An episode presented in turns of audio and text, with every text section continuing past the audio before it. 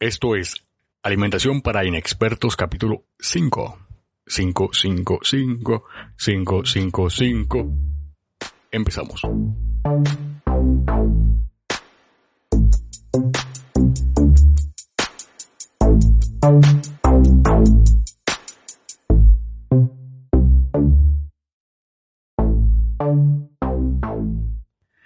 Buenas, buenas, ¿cómo están? Espero que estén muy bien. Me gusta mucho saludarlos en este capítulo nuevo. Y nuevamente agradecerle porque cada semana vamos creciendo un poco más en la sintonía y nuestros seguidores y oyentes. Así que, pues, quiero darles un abrazo de bienvenida a las personas nuevas y a las personas que están desde el principio conmigo. Muchas gracias por acompañarme. Y hoy vamos a hablar sobre un tema que es muy de marketing, que está en su furor, que es el ayuno, el ayuno intermitente, de qué va el ayuno, es esto ayunar, si es simplemente no dejar, eh, dejar de desayunar, eh, o pasar hambre, o bueno, hay una cantidad de mitos, leyendas que realmente se han construido alrededor de este tema.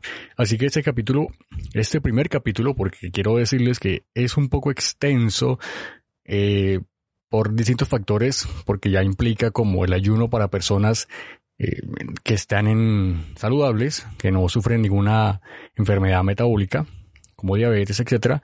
Y también existe ese patrón de ayuno en, en, diabéticos y en personas que tienen problemas metabólicos. Entonces voy a, a partir como este capítulo en dos. Entonces sería como el capítulo uno para personas que son saludables, de qué va, y empezamos a hablar del ayuno desde el principio, de, de las bases, de qué es un ayuno, los tipos de ayuno, etcétera, quién le sirve, a quién no, y si se puede recomendar a todo el mundo, como lo están haciendo eh, muchas personas, pero eso lo vamos a ver en un rato. De paso quiero agradecer y saludar a el grupo que aceptó el reto. Yo estoy haciendo un reto de dos semanas de ayuno intermitente que está basado no tanto en que salgas los objetivos, que lo van a lograr, sé que al final de las dos semanas van a reducir algunas tallas, tal vez en peso, en, en circunferencia de pronto abdominal, en composición física también, y eso es lo importante, pero en sí el objetivo que, para el cual yo creé ese, esas dos semanas de reto es, o fue más bien,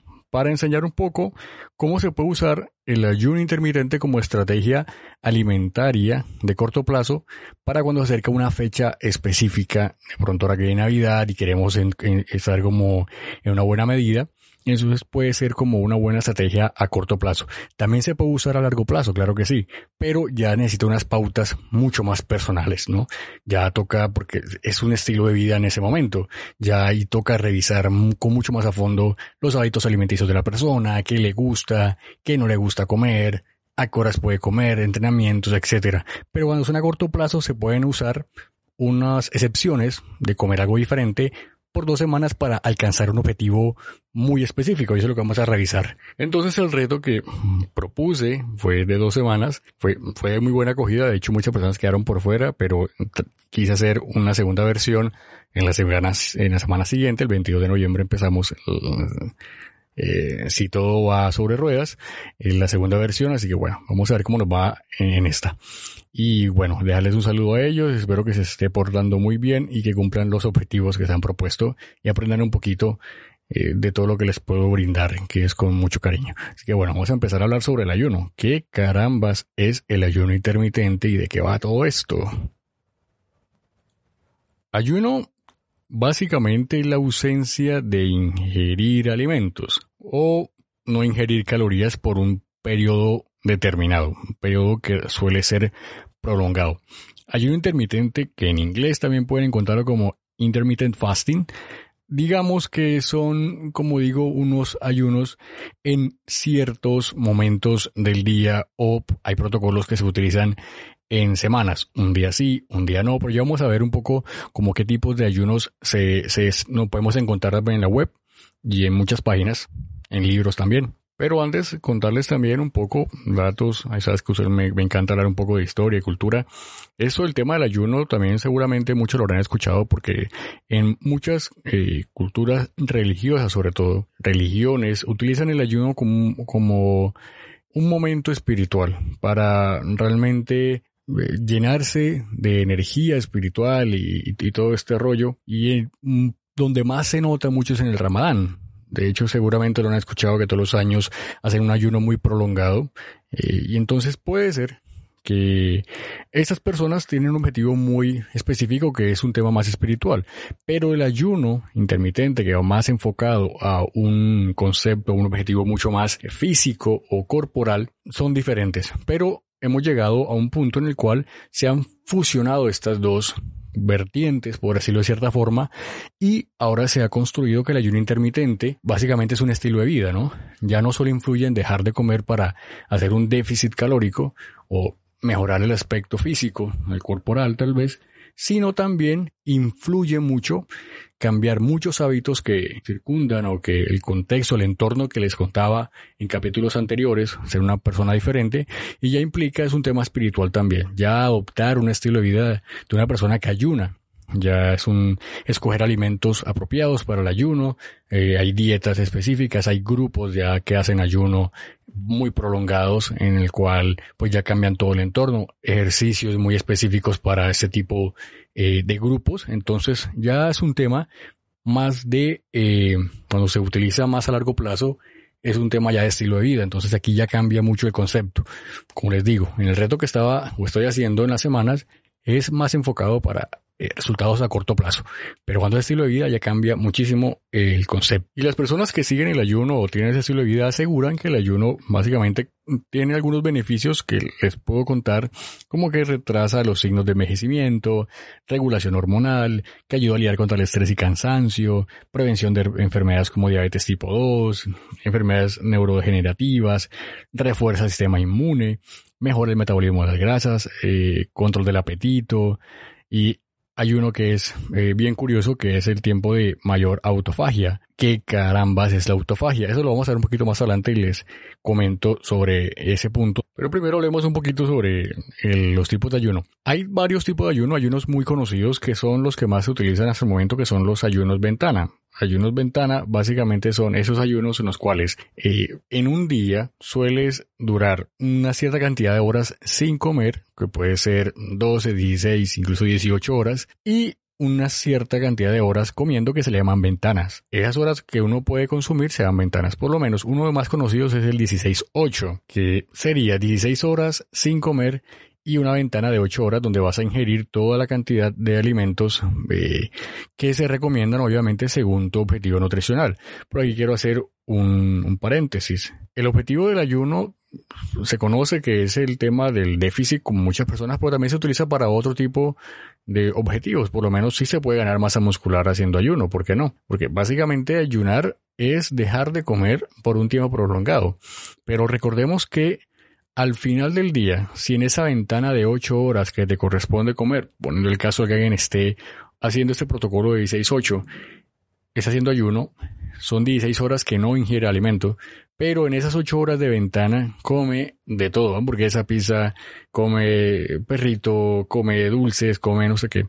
Al final del día, si suma esa cantidad de horas, o más bien esa cantidad de comida, de calorías, en esas 8 horas, pues igual se va a engordar, porque al final no importa cómo distribuya la comida en el día, sino es la cantidad de calorías que consuma en el día y sumatoria de la de los días da obviamente un resultado de superávit al final de la semana. Entonces hay que evitar y olvidar esa idea de que el ayuno solamente sirve para bajar de peso. El reto que estoy nuevamente, yo lo coloqué con enfoque a bajar de peso porque eran dos semanas y es a corto, a corto plazo, pero también se puede utilizar para ganar masa muscular, pero como te digo, eso es un tema mucho más específico porque que revisar la persona, eso depende. Entonces ya saben que ayunar puede servir como protocolo para bajar de peso, claro que sí, pero también puede servir para mejorar ciertas eh, conductas, de pronto sentirse mucho más liviano, adoptar un mejor estilo de vida.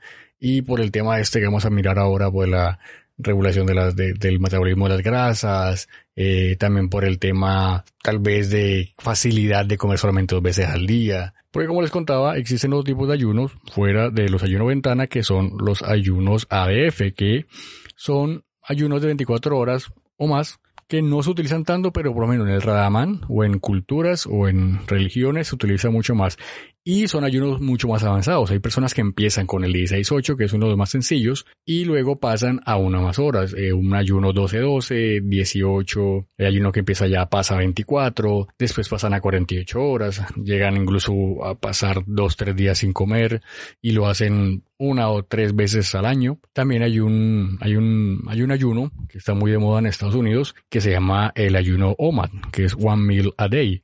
Es ingerir toda la cantidad de alimentos en una sola comida. Obviamente, como les digo y siempre les he dicho, todo depende del contexto que se dé por lo menos este ayuno de, comer todo en, en, una sola comida le serviría a una persona que realmente pueda hacerlo, pero en una persona que tal vez se llena muy rápido, no sería muy adecuado quisiera este protocolo porque la ausencia de macronutrientes y nutrientes en el cuerpo podría ocasionarle a largo plazo problemas nutricionales graves. Y, es que esto ocurre mucho con los ayunos. Y aquí es un tema que ya empecemos a tocar muy a fondo. ¿Es bueno el ayuno? ¿Realmente le sirve a las personas? Y la respuesta realmente es depende. Depende cómo lo programes. Porque, como nuevamente decía, ayunar es ausencia de alimentos, de calorías también, pero también de nutrientes si realmente no se come de forma adecuada. De nada sirve que ustedes hagan un ayuno de 16 horas para bajar de peso, tal vez, pero en las 8 horas de ventana que les corresponden ustedes coman muy pobre en nutrientes. Eso lo que va a causar es que se puedan enfermar, básicamente. Su cuerpo no recibe la misma cantidad de nutrientes que necesita porque simplemente están reprimiendo restringiendo una, una, un aporte importante que ya no, no, lo tienen, están suprimiéndolo. Entonces es importante que cuando hagan un ayuno realmente lo hagan enfocado en que reciban los nutrientes y macronutrientes que su cuerpo necesita para el objetivo específico, sobre todo micronutrientes, vitaminas y minerales, porque al suprimir un alimento puede ser que ya están recordando esa parte y eso a largo plazo les puede jugar en contra. ¿Y para quién se recomienda el ayuno? ¿A quién le podríamos recomendar que haga un ayuno? Primero que todo, que sea muy consciente la persona que vaya a hacer el ayuno de que lo está haciendo. Porque también existen los ayunos inconscientes. ¿Cuáles son los ayunos inconscientes? Un ayuno inconsciente es que de pronto te levantes sin hambre y ese día almorzaste a la una o de la tarde. Es un ayuno que básicamente por temas de trabajo, porque saliste tarde, estás haciendo ayuno. Inconscientemente lo estás haciendo porque estás restringiendo ausencia de alimentos en un periodo de tiempo. Pero lo que las personas han utilizado últimamente como estrategia, una estrategia mala por decirlo, es que tal vez si una persona sale el fin de semana, tomó alcohol, consumió alimentos, comía chatarra, etcétera, y al otro día se sienten culpables que lo que hacen es, bueno, no voy a comer nada hoy para compensar lo que no hice el día de ayer. Eso va mucho más relacionado a un trastorno de, alimentos, ¿vale? De conducta de alimentos, un TCA. Y a eso le conocemos como un ayuno compensatorio, es decir, estás compensando una falla, un pecado que conociste, hiciste el día anterior, la embarraste, comiste mal y quieres compensar tu falta, eh, la pizza que te comiste, la hamburguesa que te comiste haciendo un ayuno. Esto no es sano. Esto no es sano porque ya hace parte de un trastorno, estás compensando. Te estás culpando de haber comido eso ayer y quieres equilibrar porque quieres, es básicamente como si fueras al baño a vomitar lo que te comiste, es más o menos, porque hace parte de un trastorno. Entonces, ¿por qué digo esto? Porque los ayunos tienen que ser planificados, tienen que tener estrategias, tienen que obviamente no sentir la culpabilidad, sino trazar un objetivo. Realmente es una estrategia alimentaria que también puede servir como estilo de vida si se adopta de forma global con todo lo que conviene en torno a contexto, amigos, salidas, deportes, etc. Algo muy errado que también se conoce que ayuno lo relaciona mucho con dejar de desayunar. Y no es así. Ayuno no quiere decir no desayunar. Ayuno ya saben que es ausencia de alimentos o ingerir alimentos por un tiempo prolongado. Y en este caso existen varios protocolos también para poder hacer ayuno. Exactamente. No significa que ayunar, si quieres hacer un ayuno, automáticamente significa dejar de ayunar. También existen tipos de ayuno nocturno, que es dejar de cenar. ¿Y a quién le conviene? Tal vez. Pues ahí sí tienen que revisar, depende los picos de hambre. A una persona que tal vez le cueste desayunar, puede adoptar mejor un ayuno eh, matutino una persona que tal vez no le da mucha hambre en la noche podría adoptar un ayuno nocturno. Lo importante es que cumplan más o menos como ese protocolo de las horas sin dejar de comer con las horas de ventana que es donde vas a ingerir todos los alimentos. También un protocolo que puedes usar básicamente es como ayuna redondeando, circundando las horas en que tú entrenas. Si tú eres una persona que entrena en la mañana y entrena muy fuerte, trata de que tu ayuno sea nocturno para que el desayuno sea como la energía, los alimentos aporten energía para ese entrenamiento. Si en cambio tú eres una persona que entrena en la noche, pues trata de que tu ayuno sea en la mañana para que los nutrientes que le va a brindar tu alimentación los aproveche muy bien el ejercicio como preparación para ese entrenamiento y para recuperación después del entrenamiento. Otro ejemplo sería que en personas que son muy sedentarias, que no hacen ningún esfuerzo físico, eh, les convendría hacer un ayuno más bien nocturno, porque sus niveles ya se manejan por el reloj circadiano, por el reloj biológico que maneja las hormonas en nuestro cuerpo, en las mañanas es mucho más alto. Entonces digamos que tiene mejor actividad hormonal en las mañanas. Por decirlo de cierta forma, para que me entiendan, el metabolismo está un poco más activo en las mañanas, entonces en la noche no tanto. Podrían aprovechar dejar de comer en la noche, ya que de pronto no necesita tantos requerimientos de energía como lo requeriría en la mañana, sobre todo por los picos de insulina, de cortisol que se activan muy temprano. Entonces, de pronto una persona que sea muy sedentaria le puede servir. Claro que yo sí aconsejo muchísimo acompañar sí o sí en todos los planificaciones nutricionales, entrenamiento. Y eso lo vamos a ver en un momento el por qué. Ya que bien o mal, Restringir comida por medio del ayuno sería hacer un déficit, ¿vale? Pero en una persona que es sedentaria, básicamente tendrían que restringir muchas calorías. Pongamos un ejemplo, una persona que deba consumir 1800 calorías al día, ¿vale? Es una persona sedentaria que no se mueve para nada y quiere hacer un ayuno y va a restringir 500 calorías diarias. Más o menos está comiendo 1300 calorías al día. Dividirlo en dos comidas puede que le funcione, pero hasta qué momento. Y además recordemos el tema de los nutrientes. Entonces, aquí influye mucho el tema de que es mejor tal vez hacer un déficit de 200 calorías para que pueda comer más volumen durante esas dos comidas de ventana y las otras 300 gastarlas por medio de actividad física. Allí tendría 500 de déficit, pero hacer 500 de déficit en alimento sería realmente reducir una comida completa y muchos nutrientes también. Entonces no es recomendable que solamente hagan un ayuno sin hacer actividad física. Y también me preguntaban eh, hace poco que si realmente se recomendaba hacer cinco comidas al día era mejor tres comidas o dos comidas. Bueno, básicamente enfocándonos con el tema del ayuno, yo le recomiendo que si una persona que tiene que comer muy pocas calorías, 1800 calorías, y tiene que hacer un déficit además de 300, de 200 calorías, vamos a poner el ejemplo que le quedan 1500 calorías, y va a hacer un, un ayuno, es decir, va a hacer una restricción y va a comer cinco veces al día. ¿Qué puede pasar? Si divides las 1500 calorías entre 5, le va a quedar unas 300 calorías por comida. Y eso transformado en comida, en alimento, es muy poquito. Básicamente lo que va a comer es pura merienda. Y va a sentir mucha ansiedad porque no se va a sentir satisfecho con los eh, alimentos que haya consumido. Entonces es mejor juntar esas cinco comidas en dos para que el volumen de comida sea mejor. Entonces es importante también usar protocolos que se nos ajusten a nuestras necesidades y que no nos, no nos hagan pasar hambre o nos dé ansiedad. Otra pregunta que me hacían es que si realmente ayunar era peligroso, que si se podría morir o le podía pasar algo, pérdida muscular y todo lo demás.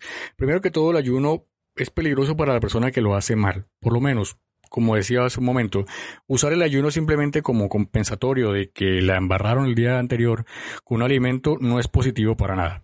Eso por un lado. Y eh, me preguntaban que si tal vez hice, como decía la mamá, con el estómago vacío, eh, sin desayunar era malo. Y básicamente no tiene sentido. Eso de que desayunos es la mejor eh, comida del día es un mito que se creó hace mucho tiempo, pero no es tan cierto. Como les digo, al final lo que importa del día es que sus aportes, no importa si se comen una sola vez, o se la comen en cinco, o se la comen en cuatro porciones, cuatro comidas, pero las ingestas totales de calorías sean las que necesitan, sobre todo en macronutrientes importantes como la proteína, ¿vale? Y en micronutrientes y minerales, porque allí es donde se producen muchos problemas metabólicos por falta de nutrientes. Y tal vez no peligroso, pero sí le puede dar duro a una persona. Es mucho más fácil que una persona que no está acostumbrada a desayunar empiece a desayunar que una persona que desayune y empiece a hacer ayuno en la mañana.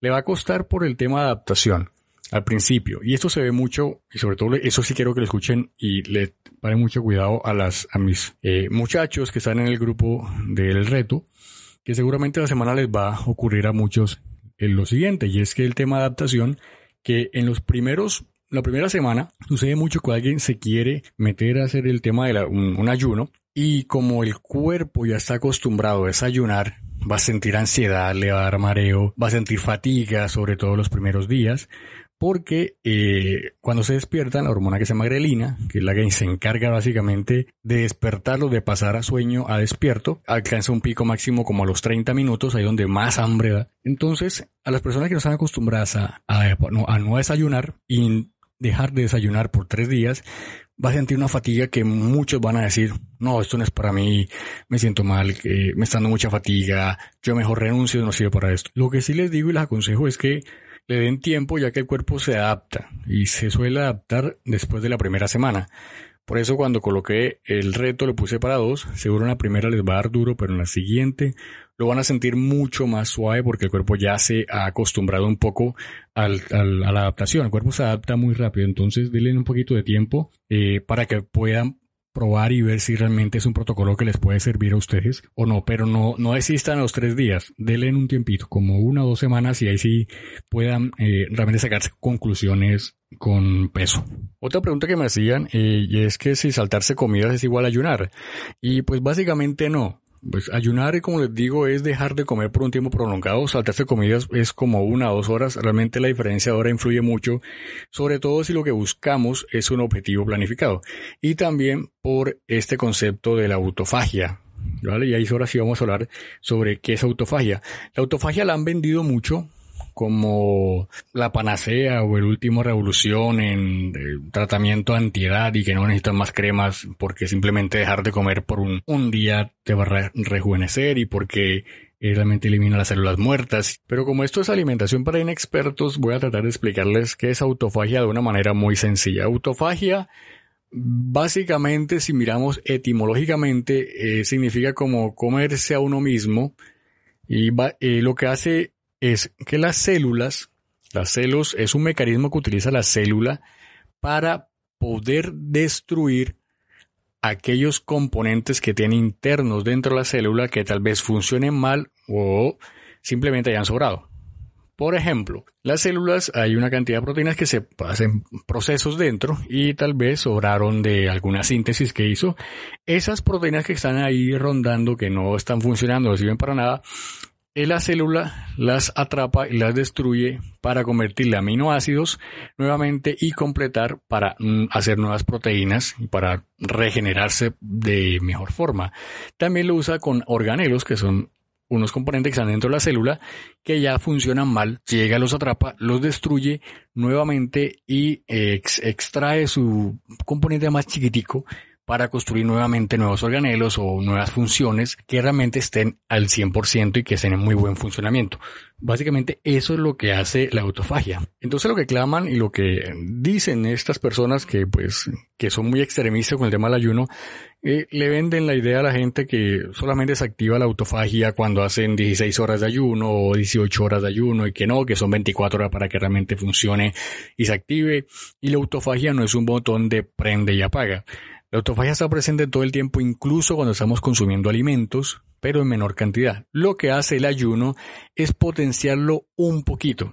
Es decir, cuando hacemos un ayuno de 16 horas, se potencia un poco más, ya que es lógico, si no hay alimentos, el cuerpo lo que hace es buscar la forma de destruir donde puede extraer energía para poder hacer sus procesos. Y también así funciona con toda eh, la fisiología eh, celular. Y eso es básicamente lo que hace, pero lo hacemos todo el tiempo. Pero con mayor proporción cuando hacemos ayuno, pero realmente la diferencia no es que sea brutal. Como tampoco es diferente si ustedes ayunan 12 horas y pasan a hacer 16 horas y de 16 pasan a, a 18, que le potencie mucho, no hay mucha diferencia tampoco. Eso tienen que dejarlo muy claro. De hecho, nuevamente regreso al entrenamiento. Eh, hay estudios que demuestran que entrenamientos de fuerza y de, alta intensidad, incluso de cardio también, tienen mejor respuesta a aumentar la autofagia que hacer un ayuno. Entonces, por eso les digo, es mejor combinar los dos, los dos protocolos, entrenar fuerte y de pronto hacer un ayuno, si les sirve como protocolo ah, de alimentación. Les repito, el ayuno no es la solución a todos los males nutricionales de peso, no es así. Eh, simplemente es una estrategia nueva y al que le sirva bien y al que no le sirva también. No hay problema con eso. Pero si lo complementan con el ejercicio, sí es fundamental. El ejercicio es fundamental en la base de todo plan nutricional si quieren alcanzar objetivos, ahí sean de bajar de peso, subir o mantenerse. Pero ¿qué pasa? Muchas personas se me llegan a preguntarme que si el ayuno cuántos kilos me va a bajar, que si me va a bajar 15, que si me va a bajar 20 kilos. Eso no se puede decir. Cada cuerpo es diferente, depende de la disciplina de la persona, depende también obviamente de la composición corporal que tenga la persona. Una persona muy pesada puede ser más beneficiosa eh, si entra en un protocolo, en un protocolo de ayuno que una persona que realmente no tenga mucho porcentaje de grasa. Entonces es importante, una persona que esté en obesidad le puede funcionar muchísimo el ayuno si hay estudios que demuestran que les puede funcionar por el tema de regulación de la insulina. Y eso es un tema que sí se estudiado, pero eso lo vamos a revisar en el segundo capítulo de, de este podcast para no alargarlo mucho. Y una pregunta que se, que me hacen mucho es con el tema de ayunar y hacer ejercicio, que si realmente hacer cardio en ayunas es mejor o hacer cardio en condiciones normales. Lo primero que quiero decirles es que yo prefiero mil veces que hagan cardio en ayunas a que no hagan ejercicio. O que hagan ejercicio de fuerza en ayunas o con alimento. Vuelvo y digo, prefiero mil veces que hagan ejercicios de cardio o de peso, pero que se muevan con alimento o sin alimento, no interesa, pero muévanse. Eso es lo fundamental, eso es, esa es la prioridad. Pero ya hablando de tema de estudios, bueno, eh, para responder esa pregunta sobre si el cardio es mejor en ayunas y por qué se utiliza esto, ahí está la creencia de que eh, si entrenamos en ayunas, vamos a utilizar las grasas como fuente de energía, ya que tenemos las reservas de glucógeno realmente por el piso, no tenemos carbohidratos para consumir y en cierta medida esto no es ni tan cierto, pero sí es un poquito cierto. Realmente sí en ayunas utilizamos mucha más grasa como combustible por la ausencia de carbohidratos, pero aquí sucede lo siguiente, el cuerpo no lo puede hackear como te lo venden muchísimos gurús del marketing que dice hackea tu cuerpo y utiliza mejor las grasas y no utilices carbohidratos. El cuerpo hace lo siguiente, si ustedes entrenan en ayunas, pueden utilizar las grasas como suministro de energía. Pero después de que terminen de entrenar, se comen un arroz, se comen papas, se comen carbohidratos, el cuerpo va a utilizar y va a preferir esos carbohidratos como combustible y los que sobre los almacena nuevamente como energía, como grasa, que en una persona que suele entrenar con alimento va a utilizar los carbohidratos como energía, pero en el transcurso del día va a, va a utilizar las grasas para mantener el sistema de metabolismo, ¿vale? Para mantener obviamente toda la fisiología que implica mantener el cuerpo a diario. Entonces, si se dan cuenta, el cuerpo no es tonto. El cuerpo utiliza lo que tenga a la mano. Si ustedes tienen grasa a la mano, lo utiliza. Si tienen y después consumen carbohidratos, él las va a utilizar y va a dejar de consumir grasas porque su primera fuente principal va a ser carbohidratos. Los consume supremamente muy eficiente, no como las grasas. Que las grasas dejan muchos sus productos, como son las cetonas, pero eso lo hablamos en las dietas cetogénicas, pero habrá otra, otro podcast. Pero cuando una persona desayuna con carbohidratos, suele utilizar los carbohidratos para la energía, para, para el ejercicio, y si tal vez en el resto del día no consumen carbohidratos, puede utilizar las grasas para mantenimiento y recuperación. Pero digo, el cuerpo no es tonto, él se agarra de lo que tenga disponible. Entonces, entrenar ayudas sí puede ser Además de que el gasto que tienen mediante las grasas entrenando en ayunas no es que sea tan alto, o sea, realmente es poco. En torno máximo, si entrenan muy fuerte, unos 30 gramos de grasa podrían utilizarlo como energía. Eso vendría siendo aproximadamente unas 300 calorías si entrenan muy, muy fuerte, pero si entrenan suave y entrenan en cardio, pues básicamente no creo que se gaste más de 100, 120 entrenando en ayunas. Así que tampoco es que sea la gran diferencia. Pero respondiendo a la pregunta, sí, entrenar ayunas elimina o utiliza las grasas eh, como combustible. Pero aquí quiero hacer un paréntesis. Y esto yo lo dije y lo puse, si me están escuchando las personas que responden mis quiz que coloco los sábados, quemar grasa no es lo mismo que romper grasa, hay que utilizar las grasas, no es lo mismo. El cuerpo primero, por medios eh, fisiológicos, descompone la grasa, pero descomponer la grasa no significa lo mismo que utilizar grasa como energía. Les voy a dar un ejemplo. Eh, digamos que venden esas pastillas mágicas que dicen que movilizan las grasas. O las personas que van de pronto a sus centros de estética a hacerse masajes eh, para movilizar las grasas de las partes donde realmente cuesta y son duras porque no llega mucha circulación, entonces digamos que las mueven para que salgan al torrente sanguíneo y las puedan utilizar energía. Pero si la persona no se mueve y no hace ejercicio, el cuerpo no tiene cómo utilizar las grasas, es decir, van a dar una vuelta por todo el torrente sanguíneo y realmente no se gastan porque no utilizan. Entonces, ¿qué hace otra vez? Vuelve y se depositan y la plata se perdió. Entonces no es lo mismo descomponer grasas que es volverlas en su estado eh, de ácidos grasos para que sean utilizados como energía que quemar grasa oxidar grasa, que es utilizar esos ácidos grasos para hacer, para suministrar energía en algún movimiento específico, entrenamiento o eh, correr o levantar pesas o lo que sea. Entonces es importante que sepan que son dos conceptos diferentes. Cuando vayan a una estética, y hagan ese tipo de procedimientos, recuerden que si no se mueven, la grasa le regresa al mismo punto. Solo se va a mover por cierto punto, se moldea el cuerpo porque puede hacer la forma, pero con los días vuelve al mismo lugar, así que pues pierden la plata. Entonces, ya saben, la idea es que la gasten, no que la muevan del sitio. Y por último, para cerrar este capítulo, que quiero dejarlo como por aquí para no ahondarme en temas mucho más complejos, en el segundo capítulo empezamos a mirar mucho más a fondo eh, los tipos de ayuno, y para las personas que tienen problemas de obesidad y las personas que tienen problemas de diabetes, lo, que dice la ciencia, cómo se puede eh, mejorar tal vez la composición, los protocolos que se pueden usar y un poquito más al respecto.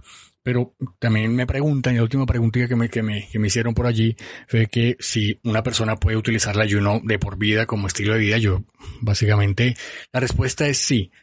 Si una persona o si hay personas que adoptaron el estilo de vida de comer cinco veces al día, tú puedes adoptar el estilo de vida de comer dos. Les repito, lo importante es que realmente llenen los requerimientos nutricionales que necesita cada persona. Las calorías que necesitan según el objetivo que necesitan, pero muy importante, cantidades de proteína, cantidades de grasa adecuadas, cantidades de carbohidratos adecuados, cantidades de nutrientes y micronutrientes adecuados, líquido, fibra y demás. Eso es lo importante. De resto no importa si se lo comen en 7, en 6, 5 comidas o en 2 para hacer ayuno. Realmente eso es lo de menos, porque realmente lo que beneficia es el déficit, sobre todo la nutrición, temas de micronutrientes. Entonces, por eso les digo que una persona puede adoptar el estilo de vida ayuno todo el tiempo o lo puede hacer paulatinamente y hasta aquí mis amigos les quiero compartir ese primer episodio sin antes darle recomendaciones. Si quieren hacer ayunos, eh, documentese bien, pregunten, pueden preguntarme por el chat de WhatsApp, pueden preguntar por Instagram, pueden dejar un mensajito en los comentarios también por acá en los podcasts. Háganlo bien, porque si lo hacen bien les puede funcionar. Prueben también, porque probando se pueden encontrar como un buen protocolo eh, para ustedes no tiene que ser ayuno intermitente, también puede ser una dieta baja en, carbohidratos, una dieta baja en grasas. Eh, hay muchísimos, muchísimos protocolos para poder llegar a sus objetivos. Si no les sirve uno, no se queden y no se pongan tristes. Seguramente ya hay uno que de pronto les pueda convenir. Le debes ajustar y probar. Pero lo que sí depende mucho, lo digo, y lo hablamos hace unos cuantos episodios, es que cambien la mentalidad muchísimo de la persona que quieren llegar a ser, que cumpla ese objetivo. Si ustedes quieren llegar a bajar de peso, piensen que son una persona que ya bajaron de peso y tienen que cambiar su entorno, amistades, eh, ingesta de alcohol, eh, lo que hacen los fines de semana, su mayoría, eh, restaurantes que visitan, lugares que visitan, lo que tienen en la nevera, etcétera. ¿Vale? Entonces, todo eso es muy importante. Porque realmente si ustedes quieren ver un cambio importante en sus dietas, no es la dieta en sí y pueden darle la dieta perfecta con los alimentos más perfectos y los horarios más perfectos y puede ser el mejor nutricionista del mundo, pero lo que realmente funciona para que una dieta les sirva es la adherencia. Tienen que crear adherencia, tienen que hacer que su estilo de vida, su dieta se vuelva parte de su alimentación, que sea básicamente como robotizada, que no se den cuenta y ustedes ya comen así, que sientan que no están haciendo dieta, sino que ustedes ya comen así. Entonces, eso es importante, generar adherencia. Y ahora sí me voy, yo me despido más que un circo de pueblo. Les mando un abrazo muy grande. Espero que me sigan escuchando. Un abrazo muy grande en verdad a las personas que se me están siguiendo, que se toman unos minutos. Esta vez fue un poquito más larguito, 40, casi 40 minutos. Y hablando de un tema muy interesante. Les mando un abrazo muy grande y bueno, seguimos conectados. Esperen la otra semana es la segunda parte de este capítulo y se cuidan mucho, pórtense bien y a cumplir el reto. Chao.